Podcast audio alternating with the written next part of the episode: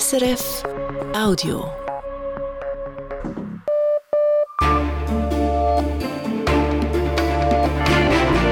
Radio SRF, Echo der Zeit mit Christina Scheidecker.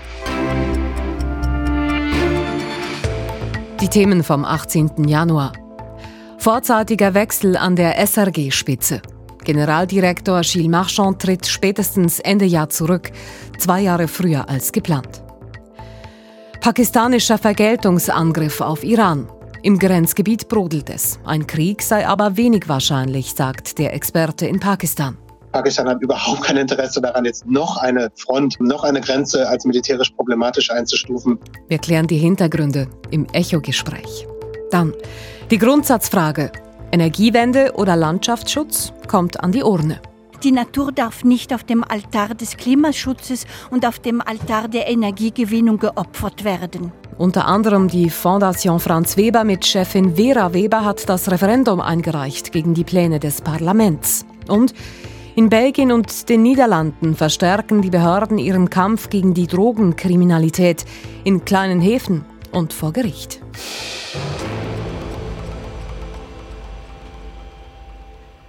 Am Weltwirtschaftsforum in Davos ist auch die Landesregierung präsent. Sechs von sieben Bundesrätinnen und Bundesräten waren im Verlauf der Woche vor Ort. Thema in den Nachrichten mit Marisa Eckli. Dabei zieht Bundespräsidentin Viola Amherd eine positive Bilanz des Weltwirtschaftsforums. Die Schweiz sei bei der Konfliktlösung gefragt, sagt Amherd und betont dabei die Pläne für eine Ukraine-Friedenskonferenz in der Schweiz. Kritik aus Russland weist Amherd zurück. Wenn man sich für das Völkerrecht einsetzt, ist man immer auf der richtigen Seite, sagt Bundespräsidentin Viola Amherd. Die Stadt Biel organisiert ihre Einwohnerinnen und Einwohnerdienste neu, weil es in der Dienststelle mehrfach Probleme gegeben hat. Im Raum stehen Vorwürfe der passiven Bestechung. In einem Fall soll ein Mitarbeiter sexuelle Dienstleistungen gefordert haben, damit er einen Ausländerausweis ausstellt, wie die Stadt Biel schreibt. Bereits zuvor war ein Veruntreuungsfall im Bereich Migration gemeldet worden, worauf die zuständige Gemeinderätin die externe Kontrollstelle der Stadt Biel einschaltete.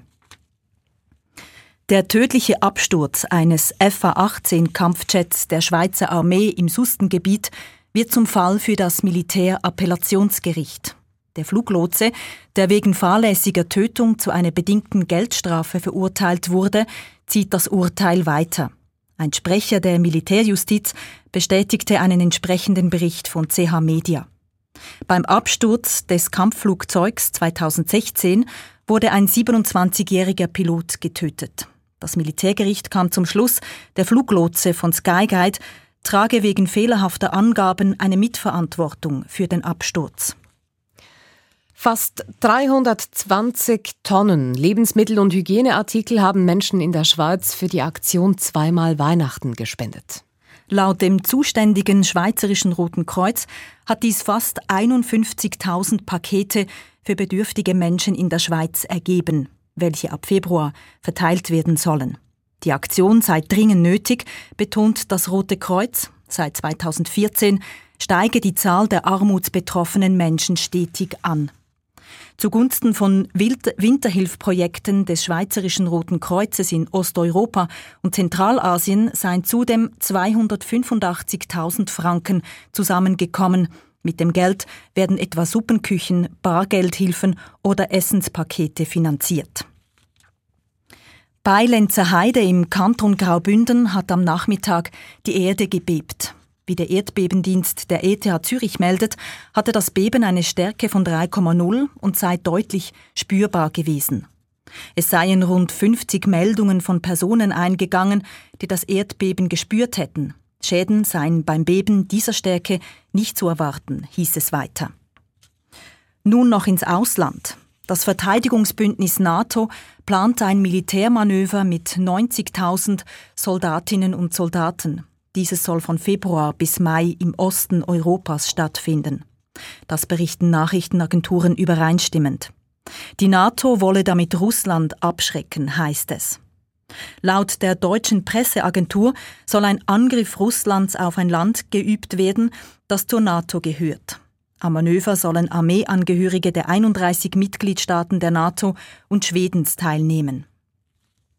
Und noch eine Meldung vom Tennis. An den Australian Open in Melbourne steht die Schweizerin Viktoria Golubic in der dritten Runde.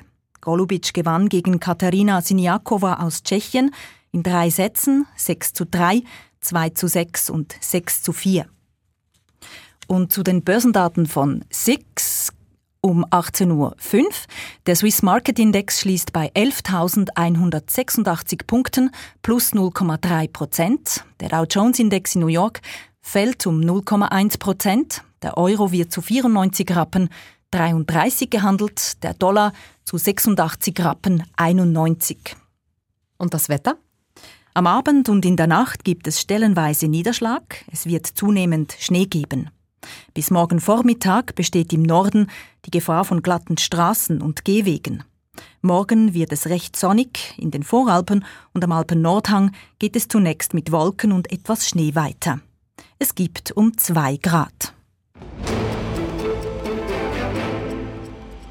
Gilles Marchand, der Generaldirektor der SRG, tritt vorzeitig zurück. Statt Anfang 2027 wird er bereits nächstes Jahr seine Funktion abgeben. Grund dafür sei die politische Agenda, so die SRG. In den nächsten Jahren stehen die Debatte über die sogenannte Halbierungsinitiative und die Verhandlungen über eine neue Konzession an. Da sei es besser, die Suche nach einem Nachfolger oder einer Nachfolgerin vorzuziehen. Lucia Theiler. Der SRG weht ein rauer politischer Wind entgegen. Da ist der Bundesrat, der die Seraphegebühr von 335 auf 300 Franken kürzen will, und da ist gleichzeitig die sogenannte Halbierungsinitiative, die die Rundfunkgebühren noch stärker kürzen will. Die Stimmbürger entscheiden voraussichtlich 2026. Es werde schwierig, sagt Gilles Marchand selbst. Würde er bleiben bis zu seiner regulären Pensionierung 2027, würde er diese Phase des Abstimmungskampfs zwar noch mitgestalten, aber unmittelbar danach würde er die Verantwortung für die Gestaltung der Zukunft der SRG abgeben. Das sei ungünstig. Wir haben eine sehr äh, schwierige politische Agenda und wir müssen es gut vorbereiten. Wir müssen die Unternehmen gut vorbereiten und wir haben diese Lösung entschieden, weil wir glauben, dass es ist die beste für die Unternehmen. Zudem nehme die Suche nach einem Nachfolger acht bis zehn Monate in Anspruch. Diesen Prozess will die SRG jetzt starten, nicht erst mitten im Abstimmungskampf. Doch ist es dafür nicht bereits zu spät, denn die Kritiker der SRG haben sich längst in Position gebracht. Die Debatte läuft. Nein, sagt SRG-Präsident Jean-Michel China. Wir haben eine Abstimmung quasi in zwei Jahren. Und zwei Jahre sind aus meiner Sicht eben genau der richtige Zeitpunkt, um eine solche äh, Veränderung ähm, zu lancieren. Und diese Veränderung wird mit dem heutigen Tag lanciert. Bis Anfang 2025 soll eine Nachfolgerin oder ein Nachfolger einsetzbar sein. Ob einer Frau der Vorzug gegeben wird, lässt China offen. Einige Experten geben auch einer Person aus der Deutschschweiz die besseren Chancen, gerade im Hinblick auf den Abstimmungskampf, denn dort wird die politische Debatte härter geführt. Wir sind ein Schweizer Unternehmen. Wir sind ein nationales Unternehmen. Äh, wir vertreten auch äh, die Schweiz über unser solidarisches Finanzierungssystem und deshalb sind diese Aspekte äh, spielen rein, aber sind nicht alles entscheidend. Die Auswahl treffen wird letztlich der Personalausschuss des SEG Verwaltungsrats, entscheiden wird die Delegiertenversammlung.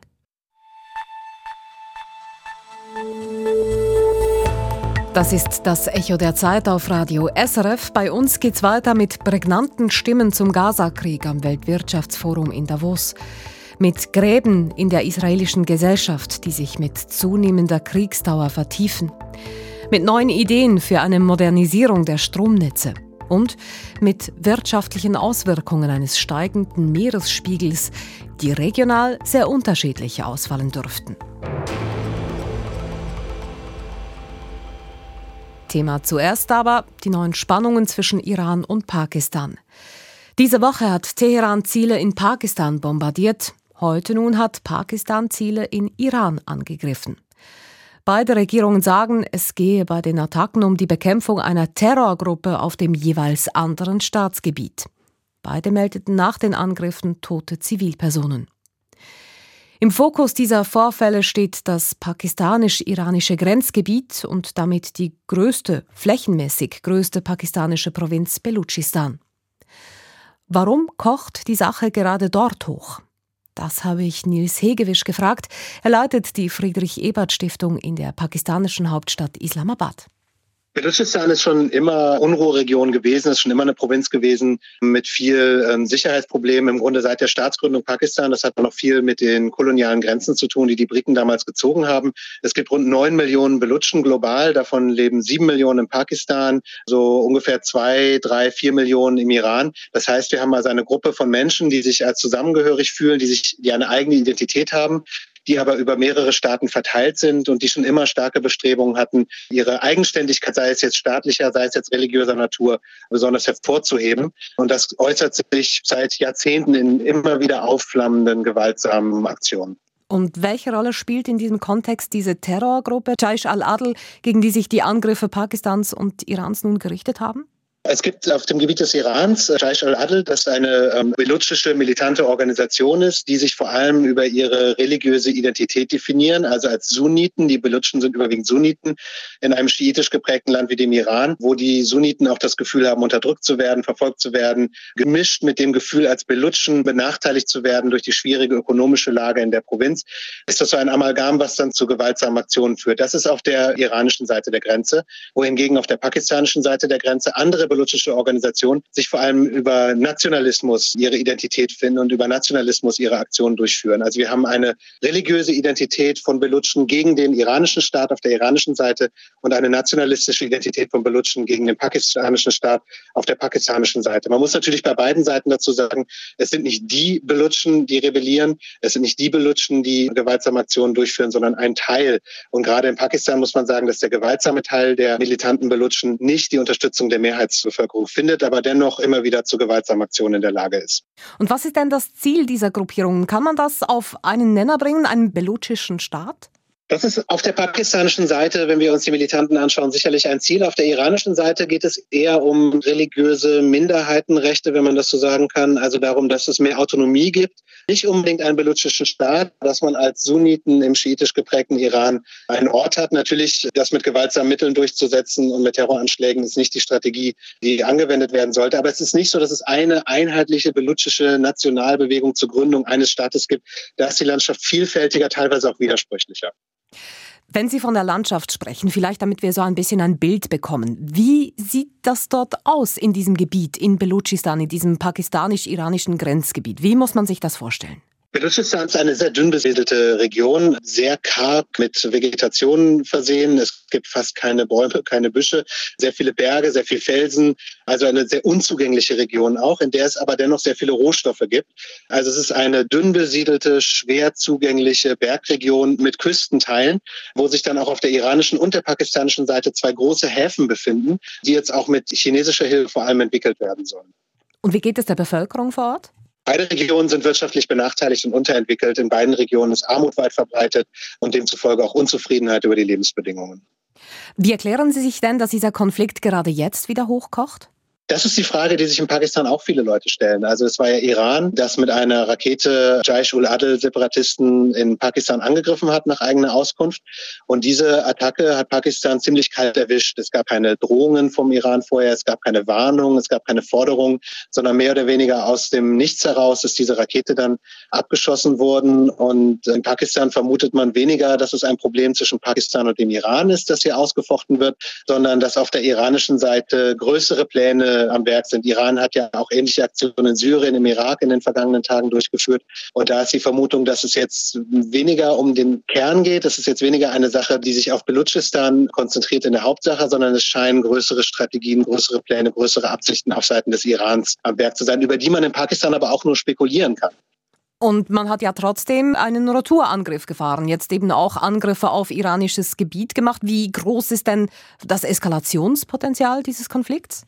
Ja, Pakistan konnte sich das natürlich nicht gefallen lassen. Also wenn ein Nachbarstaat eine Rakete auf das eigene Gebiet schießt, dabei auch Leute zu Tode kommen, dann wurde das zum einen natürlich ziemlich zügig diplomatisch vergolten, indem Pakistan seinen Botschafter abberufen hat und der iranische Botschafter, der gerade im Iran zu Besuch war, dem wurde mitgeteilt, er soll auch bitte nicht wieder zurückkommen. Heute erfolgte dann die militärische Reaktion, das ungefähr im gleichen Maße wie die iranische Aktion stattgefunden hat. Pakistan mit einer Rakete und auch mit der Luftwaffe Separatisten auf iranischem Staatsgebiet angegriffen hat. Damit ist man aus pakistanischer Seite jetzt quitt. Iran hat eine Rakete geschossen, Pakistan hat eine Rakete geschossen. Beide Staaten haben betont, dass man nicht miteinander ein Problem habe, sondern mit den Separatisten, die auf dem jeweiligen Gebiet sich befinden. Und aus pakistanischer Sicht wäre es jetzt sehr erwünscht, wenn die Geschichte damit im Grunde erledigt wäre. Das muss jetzt diplomatisch noch weiter bearbeitet werden, aber Pakistan hat keinerlei Interesse an einer militärischen Eskalation. Sie müssen sehen, Pakistan ist gegenüber Afghanistan in einer schwierigen Sicherheitslage. Pakistan ist gegenüber Indien in einer schwierigen Sicherheitslage. Pakistan hat überhaupt kein Interesse daran, jetzt noch eine Front, noch eine Grenze als militärisch problematisch einzustufen. Die große Frage ist, was ist das Ziel vom Iran und was hat der Iran vor? Und ist die Sache für den Iran damit jetzt erledigt? Das ist auf pakistanischer Seite auch sehr, sehr unklar im Moment, mit sehr viel Unsicherheit behaftet. Und davon wird von der Reaktion des Irans, ob die Sache jetzt weiter verfolgt wird, ob auf die pakistanische Reaktion jetzt eine iranische Gegenreaktion folgt, davon wird sehr viel abhängen in den nächsten Tagen. Nils Hegewisch, er leitet das Büro der Friedrich-Ebert-Stiftung in Pakistan. Seine Organisation steht der deutschen SPD nahe. Der Nahe Osten ist aktuell eines der großen Themen am Weltwirtschaftsforum in Davos. Verschiedene prominente Vertreterinnen und Vertreter der involvierten Parteien sprachen über den Krieg in Gaza und mögliche Zukunftsszenarien. Gestern etwa hatte mit Mohammad Mustafa ein hochrangiger Berater von Palästinenser Präsident Abbas einen Auftritt. Heute Israels Präsident Isaac Herzog. Auslandredaktor Janis Fahlender hat zugehört. Für Mohammad Mustafa ist klar, der Krieg muss sofort enden. Das tagtägliche Leiden in Gaza sei nicht mehr hinnehmbar. Es brauche jetzt eine politische Lösung. I think uh, uh, the political solution is a must now.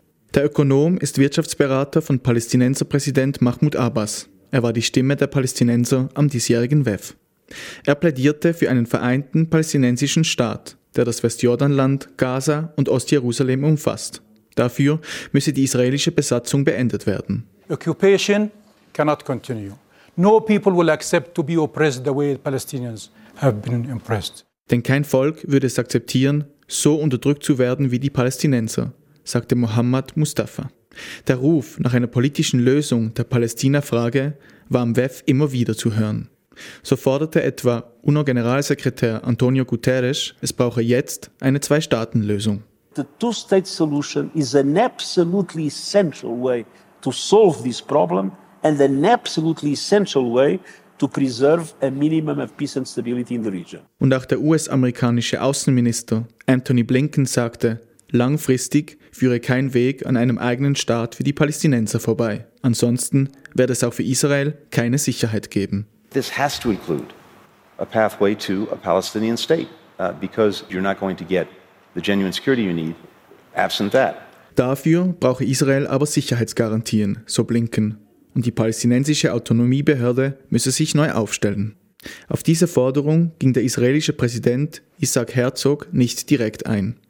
Er erinnerte heute nochmals daran, weshalb sein Volk derzeit einen Krieg in Gaza führe.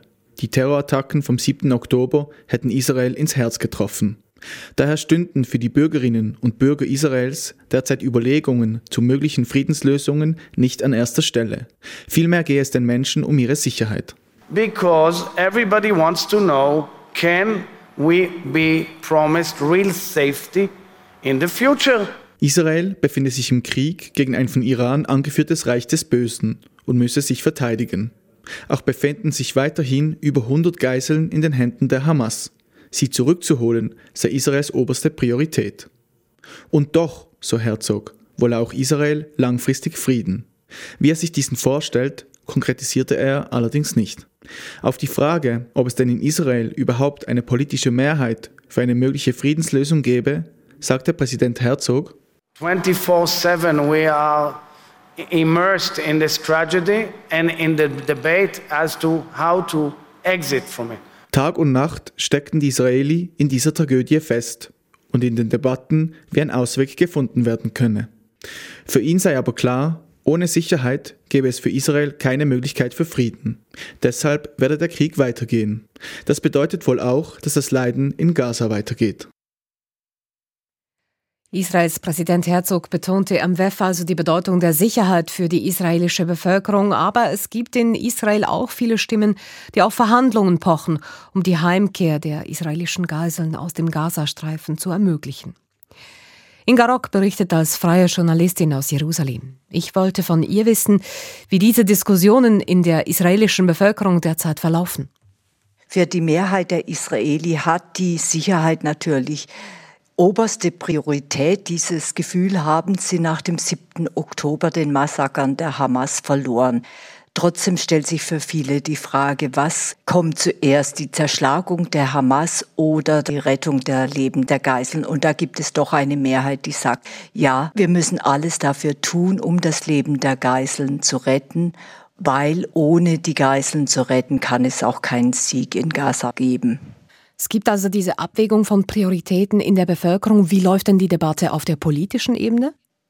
Dort ist es so, dass die extreme Rechte Druck macht und sich eigentlich auch gegen ein Abkommen, eine Vereinbarung mit der Hamas sträubt und sie sagt, die Nation muss an vorderster Stelle stehen. Und Ministerpräsident Netanyahu beugt sich diesem Druck und scheint, so was man hier hört, auch Verhandlungen über eine Geiselfreilassung auf die lange Bank zu schieben. Netanyahu schiebt das Ganze auf die, auf die lange Bank. Wieso denn eigentlich? Geht es ihm da um sein persönliches politisches Überleben? Ja, das sagen viele. Und der rechtsextreme Minister für nationale Sicherheit, Itamar Ben-Gvir, hat es heute ganz deutlich gesagt, wird der Krieg beendet, ist auch die Regierungskoalition am Ende.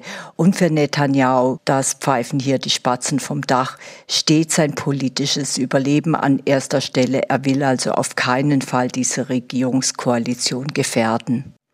Die Regierungskoalition ist das eine, das andere ist das Kriegskabinett, das gebildet wurde zu Beginn des Kriegs. Und da gibt es Berichte, wonach es Uneinigkeit gibt in diesem Kriegskabinett. Heißt das, die Weiterführung der Kämpfe ist auch auf dieser Ebene umstritten? In diesem Kabinett rumort es. Benny Ganz, ein moderater Politiker, seine Partei hat sich dem Kabinett angeschlossen. Und zwischen Netanyahu, den Rechten, und Benny Gantz und seiner Fraktion gibt es erhebliche Unstimmigkeiten. Grundsätzlich ist die Weiterführung der Kämpfe und ein Sieg über die Hamas der steht nicht in Frage, aber eben wieder die Frage der Geiseln. Und da, was wir so hören, tendiert ganz dazu zu sagen, ja, zuerst müssen die Geiseln gerettet werden und dann können wir den Krieg auch weiterführen. Im Beitrag haben wir UNO-Generalsekretär Antonio Guterres gehört und US-Außenminister Anthony Blinken, die beide eine Zwei-Staaten-Lösung fordern. Finden diese Stimmen in Israel Gehör? Ja, die UNO eher weniger, die sieht man ja als feindlich eingestellt gegenüber Israel. Aber was die Amerikaner sagen, hat natürlich schon Gewicht. Und hier ist aber das Problem, dass Präsident Joe Biden offensichtlich seit drei Wochen nicht mehr mit Netanyahu gesprochen hat. Das letzte Gespräch endete damit, dass Biden den Hörer auflegte. Und auch Blinken, der jetzt erst vor zehn Tagen hier im Land war, hat wenig Gehör gefunden, weil die Amerikaner, wie Sie sagten, auf eine Zwei-Staaten-Lösung drängen. Und darüber will man hier aber nicht diskutieren. Die Amerikaner drängen auch darauf, einen Plan für den Tag danach, also nach Ende des Krieges vorzulegen. Überhaupt, wie soll die Strategie aussehen? Und da weigert sich Netanyahu, sich auf so eine Diskussion einzulassen. Was heißt das alles für die israelische Gesellschaft? in der israelischen Gesellschaft rumort es. Die Gesellschaft war vor dem 7. Oktober sehr polarisiert und diese Polarisierung bricht allmählich wieder auf. Es gibt viele, die einen Rücktritt von Netanyahu fordern, Neuwahlen fordern. Die sich die Frage stellen, ist das der Mann, der Israel in dieser schweren Stunde führen kann. Und da sagen viele Nein. Also wir sehen wieder ein Aufbrechen der Polarisierung. Wir sehen auch bereits wieder Demonstrationen, die einen Rücktritt des Ministerpräsidenten fordern, die auch Antworten darauf fordern, wie kam es überhaupt zu diesem großen Staatsversagen am 7. Oktober. Inga Rock, Journalistin in Jerusalem.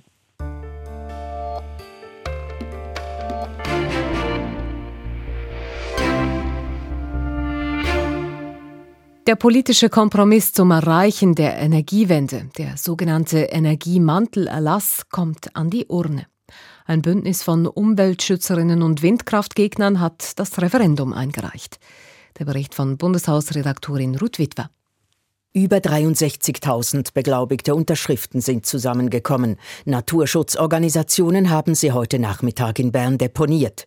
Mindestens 50.000 davon müssen gültig sein. Das Referendum dürfte zustande kommen.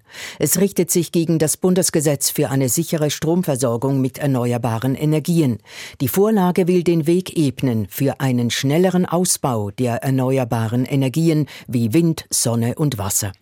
Die Umweltschutzorganisation Fondation Weber hat mitgeholfen, das Referendum zu stemmen. Es sei nicht einfach gewesen, sagt Geschäftsführerin Vera Weber. Es war auf Messerschneide, es war eine Zitterpartie und in den letzten Tagen sind so viele beglaubigte Unterschriften zusammengekommen, wir sind überwältigt. Vera Weber war es wichtig, dass die Bevölkerung das letzte Wort hat, wenn der Umweltschutz zugunsten der Stromproduktion geopfert werde. Das sei ihr gutes Recht. Mein Vater Franz Weber hat schon vor über 50 Jahren angefangen zu kämpfen für den Natur- und Landschaftsschutz. Und heute will man das einfach über Bord werfen. Und das geht für uns einfach nicht. Angestoßen wurde das Referendum vom parteilosen Landschaftsschützer Pierre-Alain Bruchet.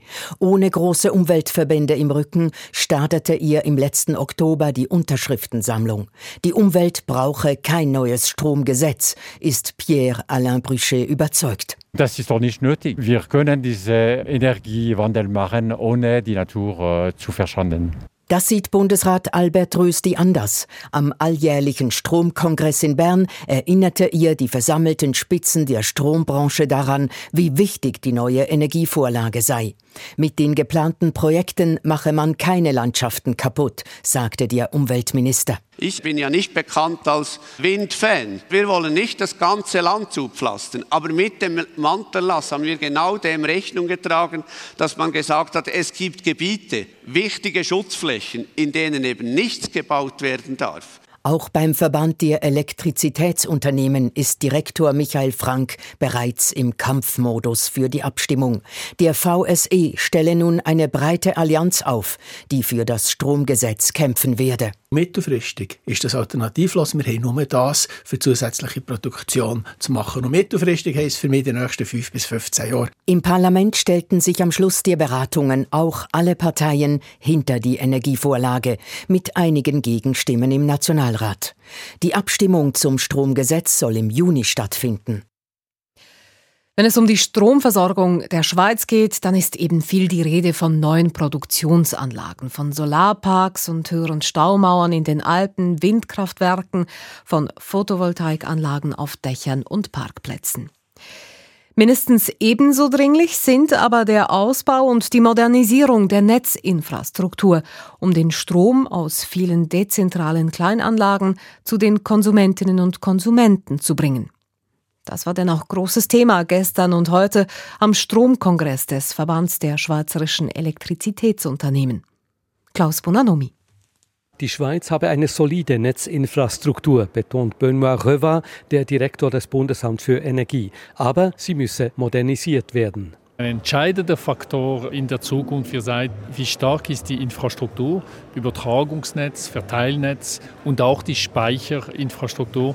Das werden entscheidende Faktoren für einen Erfolg der Energiestrategie und der Dekarbonisierung.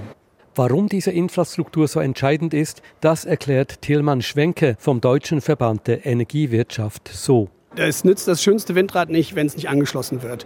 Und es nützt auch in der Schweiz die Wasserkraft nicht, wenn es nicht Interkonnektoren gibt und eine Netzinfrastruktur, die sehr wesentlich ausgebaut werden muss und Antworten finden muss auf die dezentrale erneuerbare Energien. Die eben nicht in einem großen Kraftwerk produziert werden, sondern in vielen kleinen Anlagen und die nicht regelmäßig Strom liefern, sondern dann, wenn die Sonne scheint oder der Wind bläst. Hier habe die Schweiz etwas zu bieten, was auch für die Nachbarländer sehr wichtig sei, ergänzt Schwenke. Na, die Schweiz hat eine wunderbare Wasserkraftbatterie. Deutschland zum Beispiel hat einen großen Markt und viel fluktuierende erneuerbare Energien und daher auch häufig Überschussstrom. Und das passt doch wunderbar zusammen. Eine dieser wunderbaren Wasserkraftbatterien gehört dem Schweizer Stromkonzern Alpic, der das größte Pumpspeicherwerk in ganz Europa betreibt, Nantes-de-Drance im Wallis. Alpic-Chefin Antje Kangießer weiß um den Wert dieses Werkes. Non-de-Trance ist ein ganz wichtiger Stabilisator, weil es eben die Leistung von einem Atomkraftwerk hat, die man in zwei Minuten zur Verfügung stellen kann. Und das wirkt bis in den süddeutschen Raum hinein, wenn dort Netzschwankungen sind. Solche Speicherwerke stabilisieren das Netz, indem sie genau dann Strom liefern, wenn er auch benötigt wird, und dann wieder Wasser hochpumpen, wenn zu viel Strom im Netz ist. Auch auf lokaler Ebene wird dieser Ausgleich wichtiger, etwa wenn die Solaranlage auf dem Dach mal das E-Auto auflädt und mal Strom ins Nachbarhaus schickt, wenn dort der Kochherd oder die Waschmaschine läuft. Hier kann künstliche Intelligenz helfen, Produktion und Verbrauch in Einklang zu bringen. Mit solchen sogenannten Smart Grids habe man in Finnland gute Erfahrungen gemacht, erklärte Thomas Rauhala vom Netzbetreiber Fingrid am Stromkongress. Intelligente Lösungen für die Netzsteuerung und die Speicherung hätten dazu geführt, dass Strom in Finnland heute so günstig sei wie seit zehn Jahren nie mehr. Because of the fact that the pace of the energy transition is picking up, we are also seeing that as the average price decreases significantly, the electrification is coming. Die Energiewende habe Fahrt aufgenommen, was zu tieferen Strompreisen führe, und dies wiederum fördere die Elektrifizierung und den CO2-Ausstieg von Industrie- und Privathaushalten, so der Vertreter Finnlands. Doch auch wenn sich diese Modernisierung langfristig auszahlen mag, gratis ist sie nicht zu haben, wie Benoit Röva vom Bundesamt für Energie klarstellt. Es sind hohe Investitionen nötig, mehr als eine Milliarde pro Jahr über die nächsten Jahrzehnte. Und diese Investitionen, die müssen klug gemacht werden, damit man nicht nur im Kupfer investiert, aber mit intelligenten, digitalisierten Lösungen das Beste herausnimmt. Hohe Investitionen, da locken auch Geschäftsmöglichkeiten. Am Stromkongress waren denn auch viele kleine und große Unternehmen präsent, um an den Messeständen dem Fachpublikum ihre smarten digitalen Lösungen anzupreisen. Sie hören das Echo der Zeit. Weiter geht's mit großen Herausforderungen bei der Bekämpfung der Drogenkriminalität und hinsichtlich des steigenden Meeresspiegels. In Brüssel läuft derzeit ein Prozess gegen die Drogenmafia, der den bisher bekannten Rahmen in allen Dimensionen sprengt. Mehr als 120 Personen sind angeklagt. In den letzten Jahren hat die belgische Polizei zusammen mit den Zollbehörden ihren Einsatz gegen die organisierte Drogenkriminalität verstärkt. Doch es ist ein Kampf gegen Windmühlen. Bevor wir mit unserem Korrespondenten über diesen Riesenprozess sprechen, werfen wir einen Blick auf die Arbeit der Zollbehörden in den Häfen der Nordsee.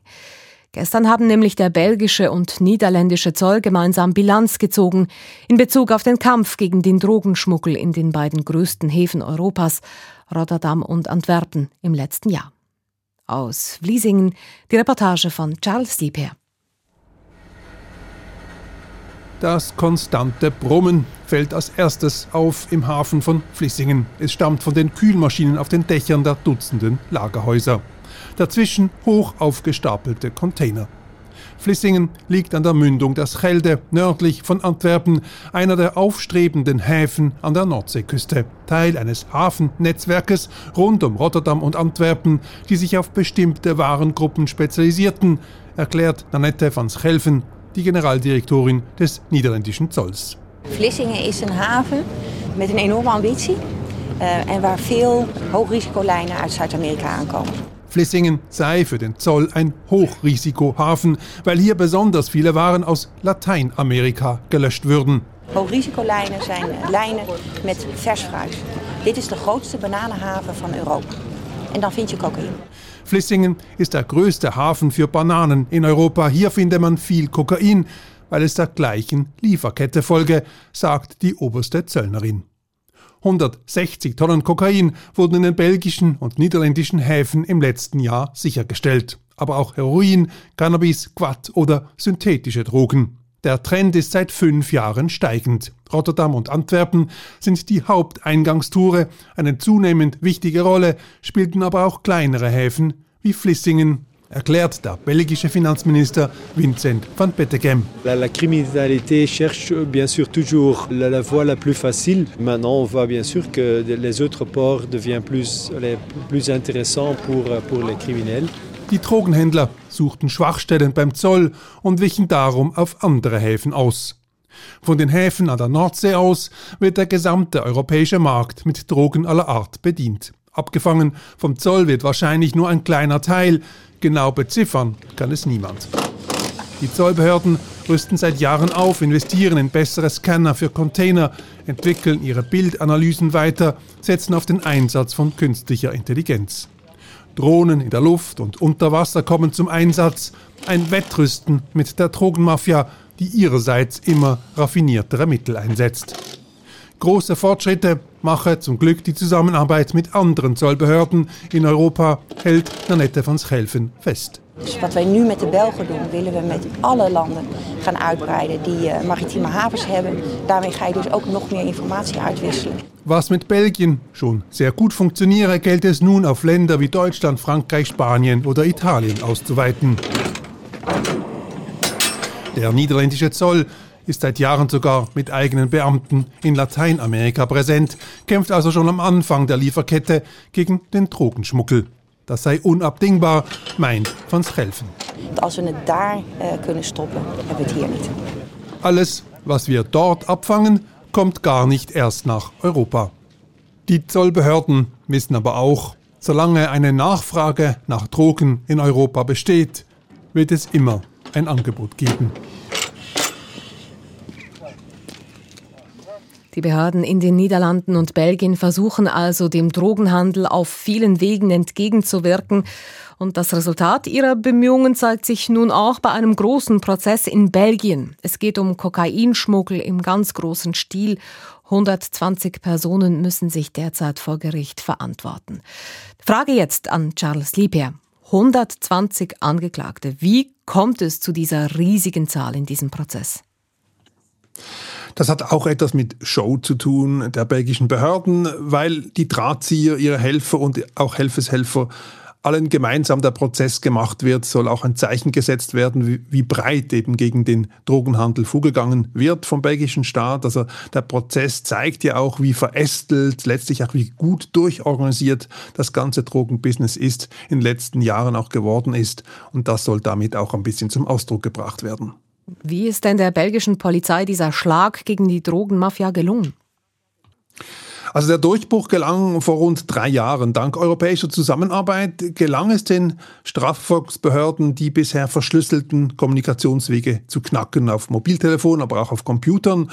Und man sich ja mal vorstellen, über eine Milliarde Nachrichten sollten so entschlüsselt worden sein über mehrere Jahre. Und Experten sprechen wirklich von einem Vorher und einem Nachher. Erst dank dieses Erfolges konnten kriminelle internationale Netzwerke überwacht werden, auch Zusammenhänge hergestellt werden, die bisher so nicht bekannt waren. In diesem Prozess zeigt sich nun auch, wie stark sich die Drogenkriminalität in Belgien und den Niederlanden hat festsetzen können. Was sind denn eigentlich die Folgen davon? Also in den letzten Jahren nahmen insbesondere die Rivalitäten unter den Drogenclans stark zu. Es kommt fast wöchentlich in Antwerpen, aber auch in Brüssel zu Einschüchterungsversuchen im Milieu. Kleinere Sprengsätze explodieren auf der Straße oder auch in Hauseingängen. Autos sind auch Zielscheiben. Es gibt immer wieder auch mal Schießereien. Meist kommen keine Personen direkt zu Schaden, aber es macht sich eine, sein Unbehagen breit, auch in der unbeteiligten Bevölkerung und in der Nachbarschaft. Und stark Stark zunehmend sind auch Einschüchterungsversuche des Drogenmilieus von Polizisten, Untersuchungsrichterinnen und natürlich auch von den Zollbeamten und auch von deren Familien. Und das hat dann ganz direkt negative Auswirkungen auf die Rekrutierung von Beamten, weil natürlich das alles zeigt, wie gefährlich der Job ist. Nun, also dieser Prozess, inwiefern zeigt dieser Prozess, dass der Einsatz der Behörden gegen die Drogenkriminalität tatsächlich erfolgreich ist? Das ist extrem schwierig zu beurteilen, sagen auch Expertinnen. Natürlich wird das alles von staatlichen Stellen gerne so herausgestrichen, dass Erfolge eben erzielt werden. Das stimmt bis zu einem gewissen Grad. Man darf aber auch skeptisch bleiben. Vielleicht kann man es auch so sagen, der Prozess zeigt die Erfolge in der Strafverfolgung an der Spitze des Eisberges und äh, diese sichtbare Spitze ist tatsächlich größer geworden, aber wir wissen nicht, wie wir das deuten können. Beides ist möglich, dass der Eisberg größer geworden ist oder einfach die Spitze größer erscheint, aber in jedem Fall, das kann man sagen, bleibt der Erfolg sehr relativ. Vielen Dank. Das war unser Korrespondent in Brüssel, Charles Liebherr.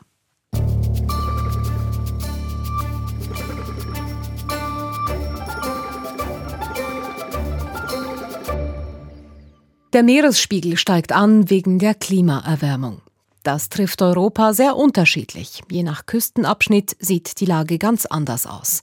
Zum ersten Mal haben Forschende im Detail berechnet, welche Regionen es wirtschaftlich wie stark treffen wird oder wer sogar leicht profitieren dürfte. Wissenschaftsredaktor Christian von Burg berichtet. Wenn der Meeresspiegel bis ins Jahr 2100 weiter steigt, und zwar um ganze anderthalb Meter, wie entwickelt sich dann die Wirtschaftsleistung in Europa? Dieser Frage ging ein Team der Technischen Universität Delft nach. In den Niederlanden zum Beispiel liegt schon heute ein Viertel der Landesfläche unter dem Meeresspiegel.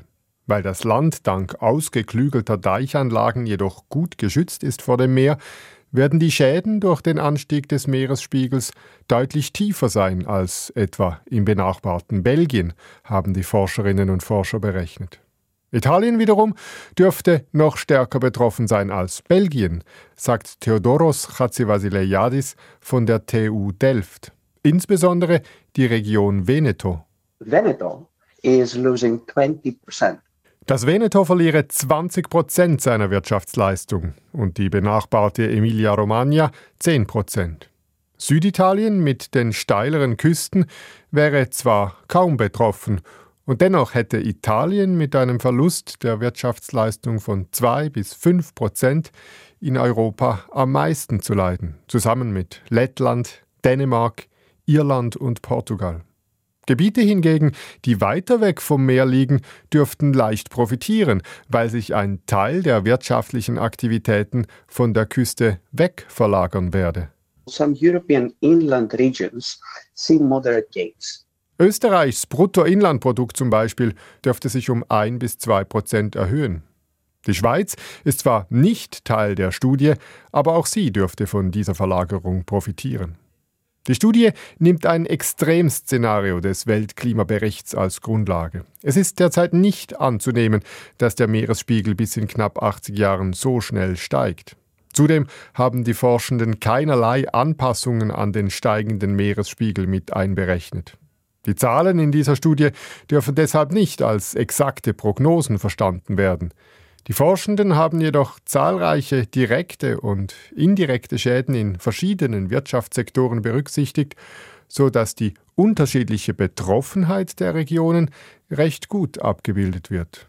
Und es könnte doch auch schneller gehen, sagt Professorin Tatjana Filatova von der Technischen Universität Delft, denn mögliche Kipppunkte wie das schnelle Abschmelzen des westantarktischen Eisschildes hätten sie nicht berücksichtigt. These scenarios do not include any climate tipping points with extreme sea level rise, which we know might occur as well. Ihre Studie könne nützlich werden bei der Abschätzung, wo man sich wie stark auf den Anstieg des Meeres vorbereiten sollte und wo es gar sinnvoll sei, sich teilweise oder ganz von der Küste zurückzuziehen. Including, for example, understanding whether partial or universal retreat makes sense Unangenehme Fragen. Weit einfacher wäre es, wir würden es schaffen, den Klimawandel so weit abzubremsen, dass solche Maßnahmen gar nicht nötig werden. Das war das Echo der Zeit mit Redaktionsschluss um 18.44 Uhr. Verantwortlich für die Sendung Anna Drechsel, für die Nachrichten Fabienne Wüttrich, am Mikrofon Christina Scharecker. Das war ein Podcast von SRF.